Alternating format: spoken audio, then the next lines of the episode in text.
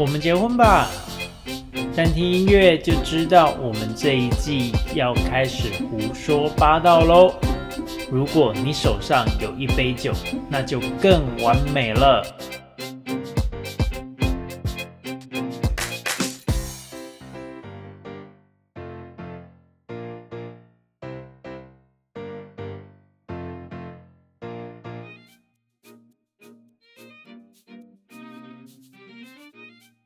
Hello，大家好，我是布莱恩。然后我们今天呢，要来跟大家聊一聊的，就是家家有本难念的经。就是这跟我们结婚吧有什么关系呢？那其实家家有本难念的经，就是的确是真的是结婚每一组新人遇到的一个困难都不太一样。所以，我们今天呢，也来先就是来聊一聊这这个话题。那聊这个话题之前呢，延续开头，手上要有一杯酒。今天我手上这杯酒是什么酒呢？手上我今天这一杯酒叫 Gin Tonic。那 Gin Tonic 这一杯调酒呢，它其实台湾的 Gin 很多，然后其实 Gin 在世界各地。台湾也有，就是或者所谓的 gin bar，就是琴酒吧。那有些饭店也有专门的酒吧，是专门只做琴酒的。所以呢，呃，今天的 gin tonic 这一杯呢，它简单讲一下 gin tonic 它怎么调好了。大家如果手上不管去 seven，不管去很多经销商、去酒商买了鸡之后呢？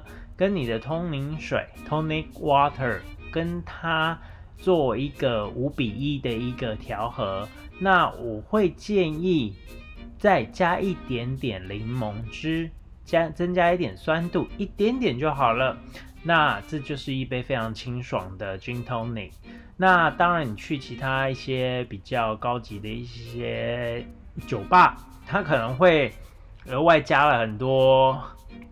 有的没有的一些，譬如说有加玫瑰，就是干燥玫瑰啊，甚至有加洛神花，有加月桂叶，呃，月桂啊，月桂叶，或者是，哎，不是肉桂，对，所以呢，其实很多种很多种的调法，很多种的喝法，那就连如果你讲究一点的话，通灵水也是有很多不一样的一个选择。那我们今天这一杯 tonic water 呢？它在有有很久以前号称它是最适合单身男性的一杯酒，所以呢，可以来在让大家还没结婚之前都还算单身嘛，所以可以来喝一杯这杯这杯这杯调酒。嗯，好，然后呢，我们闲扯了一下下之后，就来。讲一下所谓的“家家有本难念的经”。那因为每个家庭的背景都不太一样，而且当两个家庭啊要结合的时候呢，其实我知道，像一对情侣要在一起的时候，也会有所谓的一个磨合期。那当你们决定要结婚了之后，两个家庭也会有所谓的一个磨合期，虽然呢，有时候可能会觉得好像比较简单一点，但是其实有时候很难，因为呢，如果大家有听前几集的话，我常常听到就是说，感觉这个婚就是爸爸妈妈在结的，并不是所谓自己嗯新人自己结开心的一个事情。那有几个方面呢？像第一个方面，家家有本难念的经，每个家庭就是一个独，就是有它本身的一个文化特殊风格。那每一家都有不同的一个故事在。那你当就像情人情侣一样好了，一呃这一对。男生、女生、女生或女生、男生或男生，反正就是两个独立的个体要在一起的时候，就会有所谓的一个磨合期。那你磨合的时候，其实大家有谈过恋爱就知道，磨合期其实有时候没有那么简单。有时候磨合期，甚至连说哦你喜欢吃什么，我不喜欢吃什么，你看电视的习惯是什么时候，你听音乐习惯是什么时候，你吃东西喜欢吃什么，我吃东西喜欢吃什么，那衍生成到要结婚的时候，家庭也有可能就是会是这样子。虽然可能没有，但是这时候的磨合期就会变成是说，哦爸爸妈妈对。呃，就是啊，对对，这个媳妇啊，就是她怎么会是这样子呢？她怎么都吃这种东西呢？她其实，可是，在另外一家也许很正常啊。然后或者就是呃，男生就会觉得说，呃，等就是岳父岳母那边就是。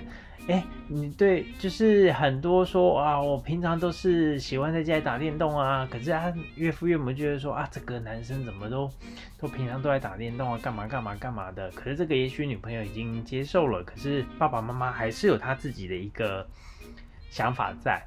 所以呢，等到两边要做来做决定要来结婚这一块呢，两个家庭也会有所谓的一个磨合。那这些磨合呢，很麻烦。它其实如果以配对方式呢，它大概就有八百种的磨合方式。当然八百种有点过分了，就是譬如说岳父岳母对公公婆婆两个人之间的磨合，或者就是新娘子对于公公婆婆的磨合，或者是新郎官对于岳父岳母的之间的一个磨合。所以其实很多地方都要去协调，都要去磨合。然后呢？嗯，这个过程我只能说，因为现在这几年的结婚都非常的快速。什么叫做非常的快速呢？就是其实，嗯，我觉得我。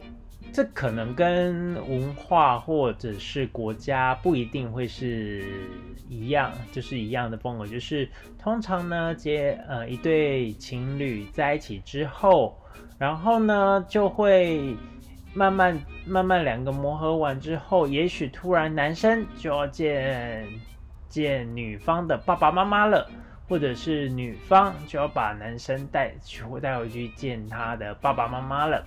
那其实呢，这个就是磨合的第一步骤开始。可是呢，当最近或者是这几年，我觉得，或者是我看我身边朋友的一些状况，有时候结婚的速度其实加快了。那加快就是很多新人都觉得说，哎，我们两个真的 OK 啊，那。一见钟情，或者是我们真的很适合对方，所以我们就决定在一起，然后就结婚了。那你结婚之后的，我们刚刚讲的这些磨合，其实之后就还是会遇到。那那个时候的磨合呢，就有时候会比较辛苦一点。那或者就是说，如果两个家庭一开始没有走得很近，其实会双方会变成就是比较，嗯，如果是很常接触，那就很麻烦。那如果像我举我大哥大嫂或者是我姐的例子，其实我爸妈跟他们的所谓的亲家公、亲家母，平常接触机会其实不大，所以大家都还算是处在一个还蛮。客套的一个阶段，那比较麻烦是反而是新人，而不是新人，就是譬如说一开始我大嫂对我爸妈的一个磨合期，因为你也知道嘛，一开始不管不管，我觉得这也不管是不是我大嫂，就是所有的人都一样，一开始你见了双方的父母亲。有谁一开始就会很全然做自己？不可能的，一定就是会客客气气的，然后就说：“哎，呃，譬如说赖爸爸、赖妈妈好，什么什么之类的。”那当然就会变成说：“哇，这个媳妇真乖，真乖巧，什么的。”可当了结婚之后，很多事情你还是会去，还是回去看爸爸妈妈嘛，或者是回去见那个你的公公婆婆嘛。那这时候呢，可能就会开始比较产生一些习惯，是我从来在家里都没有在洗碗的啊。那突然。嗯，哎，啊，这行不啊？怎么都吃完饭就这样子坐在那边或什么之类的？那这些都是所谓的磨合的其中一块。那我印象很深刻的是，我哥啊，他是一个比较中立的人。那有一次呢，在好几年前了，就是小孩子他们刚生小孩子，刚生一个两个的时候呢，其实公公婆婆对于或者跟我大嫂对于小孩子的一个教养的一个方式是很不同的，那这也是需要来磨合的。那这一个磨合的状况之下呢，就会搞得双方父母很累，就是啊，可能外公外婆或者是爷爷奶奶就说啊，这个很好吃啊，那你很乖，这个给你吃一下。那甚至是一个很甜的水果可以吃一下，可是可能现在年轻人或者是现代人对于健康的一个概念说啊，就感冒啊，或者是有什么过敏，这些就是不能吃啊。那你吃这个怎样？你之前你你难道自己不知道该怎么吃吗？那我那时候印象很深刻哦，就会就变就是，呃，我大嫂也不会直接跟我爸爸妈妈来说这件事情。然后呢，他会直接骂小孩子，然后也会骂我哥。然后呢，这时候我哥就处在一个比较尴尬的阶段，因为他也不会去跟我妈讲这件事情。那我妈也处在一个很尴尬阶段，就是他也不会去跟我哥讲这件事情。所以呢，就变成是大家都不开心，然后事情也没有讲开。那这个。其实举这样的例子，我相信很多家庭是有可能发生这样子的一个例子。那磨合，我觉得就是一个呃像这样子的一个状况的磨合。那当然，慢慢的呃知道了有这种状况之后，慢慢的去调整双方的做法。那时间慢慢的推进之后。磨合才慢慢的一个磨平了嘛，所以就是 OK 没事了。所以呢，这个其实是一个一开始双方就是决定结婚之后，有时候会建议这一块的速度，看你的一个两边家庭的状况，也许可以很快，也许可能真的需要努力一下。这是第一个要跟大家讲的一个状况。那像第二个的状况呢，就是说，像我印象很深刻，第二个状况就是他们完全呃结婚呃决定要结婚之后，双方在筹备婚礼的时候呢，新人其实是对婚礼没有任何意见的，但是双方的父母亲对于新对于怎么结这个婚就很有意见了。因为对于也许对于女生来讲，女女方会觉得我是把我女儿嫁给你，那可能你们在聘金聘礼方面就可能就有一个一番热烈的讨论了。那男方呢也会觉得说，哎，我是接受你这个女儿，哎，所以就是有时候。当一开始的一个观念比较不太一样之后，当新人又不在意婚礼怎么办的时候，但是又要办这个婚礼，所以常常有时候跑出来协调的都是爸爸妈妈。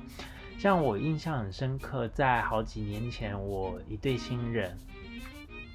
新人其实对婚礼真的没有太大的意见，他们只是想好好过自己的生活。可是呢，爸爸妈妈都是算是一个比较有高等教育哦。那虽然有高等教育，可是他们很在意婚礼的很多传统细节的的一些妹妹嘎嘎，就是我们刚我们讲那些。呃，就是传统习俗啊、文化或什么的，那有时候就觉得说，哎，我觉得应该要这样做啊。然后呢，因为我觉得那一次状况很有趣的，就是说，双方的父母亲都是受过比较高等教育，甚至某一方是可能是大学教育成大呃大学的讲师或大学的老师，那。呃，那时候我印象很深刻，就是男方呢的爸爸妈妈对于这个婚礼其实很有意见，那背后一定有很多故事。我觉得不光只是可能对于这些妹妹嘎妹妹嘎嘎，也许对于女方也有任何的意见，所以双方常常在讨论到某一些细节、某一些流程的时候，就会突然的呃产生一些小冲突。那产生冲突之后，有时候变成是一个争执。那身为业务的我，其实就只能当和事佬来劝。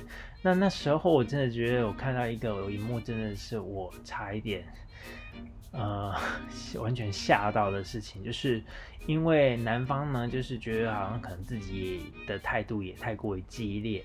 然后女方也就觉得说，你们为什么要这样子欺负我们家，或者什么什么之类的？那男方那时候可能妈妈心理压力太大，他直接在现场哦，就直接下跪，然后直接跟女方道歉说：啊，我跟你们道歉都是我的问题，我跟你们道歉，我现在跪下来跟你们道歉，然后怎样怎样呢？就是变得是，呃，那一次场面真的非常僵。然后呢，新人他们其实不想待在这个访谈的中，他们到了比较旁边去，然后到两边其实那时候气氛很燥，然后就最后衍生出还要不要结婚这件事情。那最后呢，这也是我办过最要说它是婚礼嘛，因为其实呢，最后的当天宴客呢，女方是没有出现的。